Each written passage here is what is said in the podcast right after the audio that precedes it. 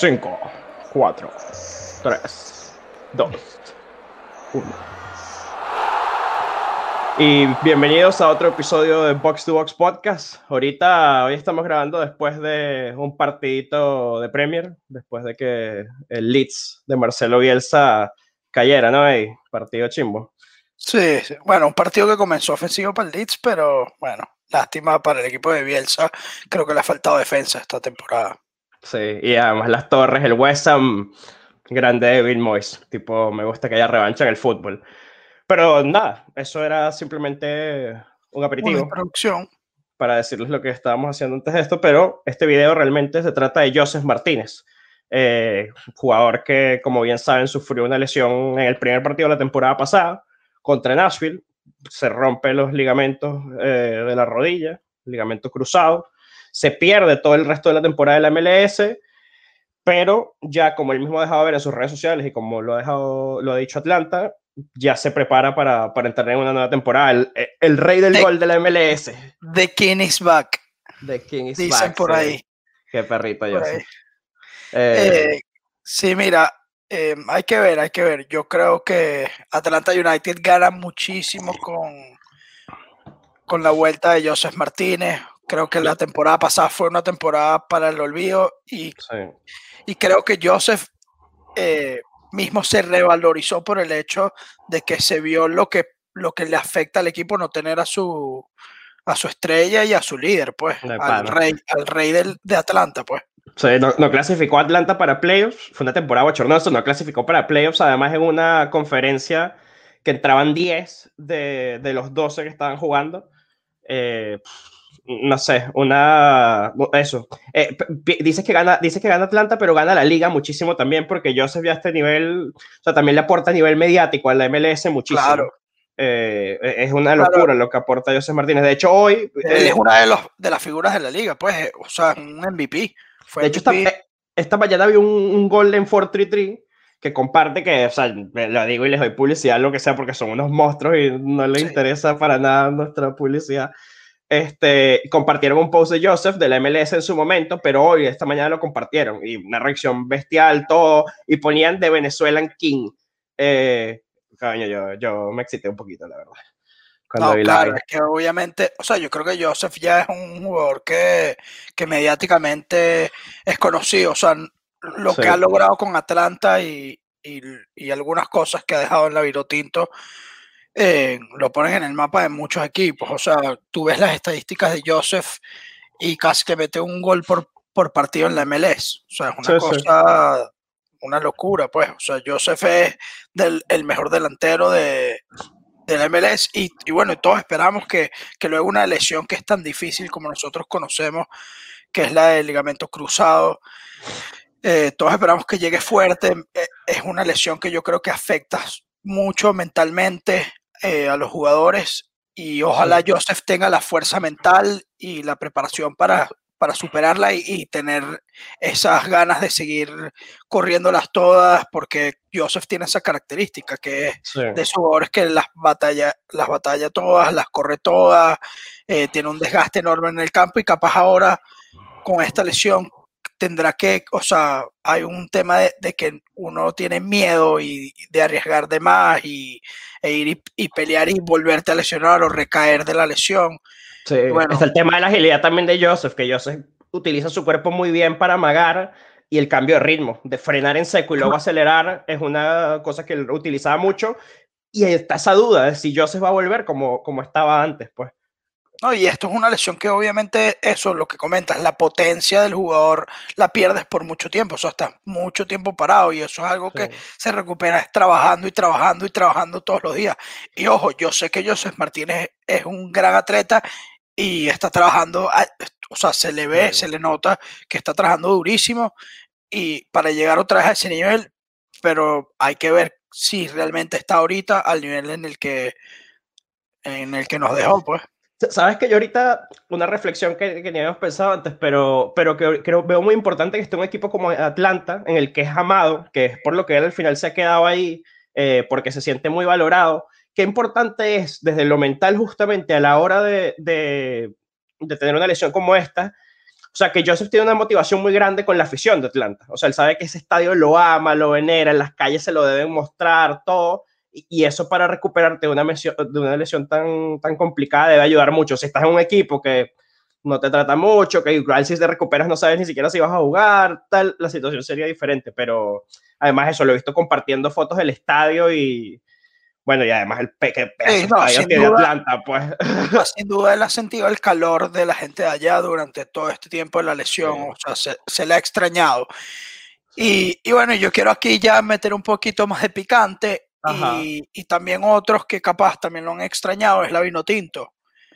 Y está la pregunta de si Joseph Martínez ahora que vuelve a jugar fútbol eh, en la MLS va, ¿será que volverá a la selección? ¿Será opción otra vez para Peseiro, luego de que sabemos que él renunció a la selección cuando Rafael Dudamel dirigía.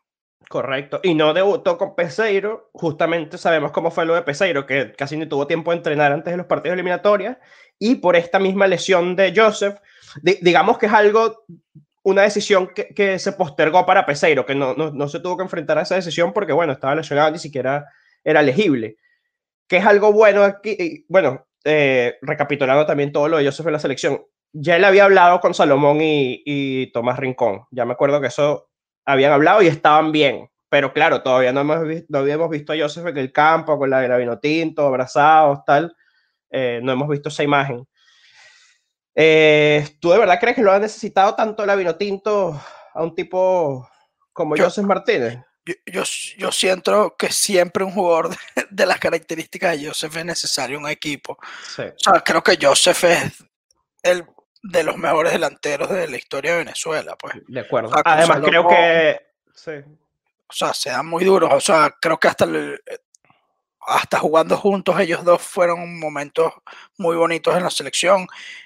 Y creo que Joseph esta nueva versión de él, donde él se convirtió en un 9 y, y es como el, referente de área, el referente de arriba, no lo hemos tenido en la selección porque siempre hemos tenido a Salomón y creo que quizás Peseiro puede ser de esos técnicos que, que le dé el chance a Joseph de ser el 9 por la rapidez, por la asociación que puede lograr con los, con los extremos, con Sabarino, con Soteldo, con Rómulo Otero, con Juanpi. Además, creo que esto lo tocamos aquí una vez en, este, el podcast, pero no está de más decirlo. Eh, son totalmente compatibles. O sea, Joseph con eh, nueve, como Salomón Rondón, como Fernando Aristigueta, como el mismo Eric Ramírez, eh, son compatibles además porque estos tres que mencionamos son targetmans. O sea, el típico delantero nueve que, que recibe de pecho, te aguanta muy bien de espalda. Joseph tiene una cualidad que no tienen ellos, que ojo, también va ligada a la explosividad, pero que es picar al espacio. Joseph pica el espacio mejor que estos tres, yo creo que por una cuestión incluso de explosividad y de agilidad. Eh, y hay un gol que lo voy a rescatar y cuando quiera y se lo envío al que quiera, que, que fue el que le hizo Joseph a, a Perú, un amistoso pre-Copa América 2015, me parece, acá en Miami, en Fort Lauderdale, que, que, es el, que es el ejemplo perfecto de una jugada, un balón largo que Salomón peina y la pelota al espacio lo sabe aprovechar el segundo delantero, que es Joseph, y Joseph pica del espacio y define perfecto. Es que esa, eh, es una jugada que, que practica mucho, o sea, o practicaba mucho un equipo como Venezuela en la época, por ejemplo, de César Faría. Claro, sí, sí. Típica. Pero de, de pivoteador. Y que practican muchos equipos cuando juegas con dos delanteros de, de cualidades distintas. Luego ahí es otra pregunta táctica. ¿Cómo va a jugar Peseiro? Si con un punta, si con dos, si... Yo creo que ahí, ahí si mientras juegue con un punta, yo creo que igual no va a ser titular Joseph, pues, porque está Salomón.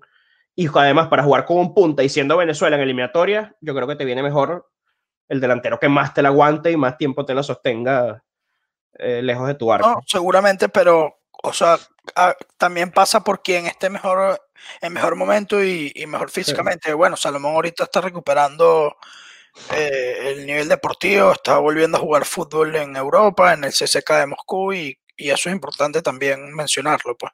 Así es. Eh, nada, para, ya para cerrar, las eliminatorias igual se cancelaron, las de marzo para el que esté viendo esto, ya lo sabemos, todos no se sabe cuándo se van a, a, a, volver a jugar. Sí. Eh, Así que no sabemos tampoco cuándo tenga que tomar esta decisión de José Martínez. Estoy triste, yo estoy triste. O sea, sentía que, que habían varios jugadores venezolanos que estaban en buen momento y que podía ser importante aprovecharlos ahorita. Para mí también es un bajón. Pero bueno, estoy seguro que van a seguir en buen nivel y acabarán la temporada en buen nivel y cuando se tenga que jugar, ojalá tengamos. Ojo, que Darwin Machis tuvo unas molestias, así que capaz no salió tan. Y Soteldo también estuvo con molestias hace poco. Estaba ahí medio tocado, sí. O sea, al, final las eliminatorias son así, siempre va a haber bajas, pero no, no, para mí fue un bajón y yo creo que para, para mucha gente lo fue. Eh, eh, salvando las selecciones, bueno, que también fue un bajón para ellos, pero digo, hay ciertas selecciones que no dependían tanto de esos jugadores europeos, que, que seguramente no se quejaron, o sea. Claro, pero se tiene que entender, o sea, al final es, es, una situación que uno no puede controlar y, y es lo mejor, al final es lo mejor, o sea. Hay que tener paciencia y ya todo esto pasará y, y bueno, y cada, cada vez, cada paso que da, el, el mundial que viene cada vez se ve más desastroso. Coño de pana. De para que. Ah, todo se ve desastroso. El calendario fútbol en general diría que se ve desastroso con respecto a otras competiciones.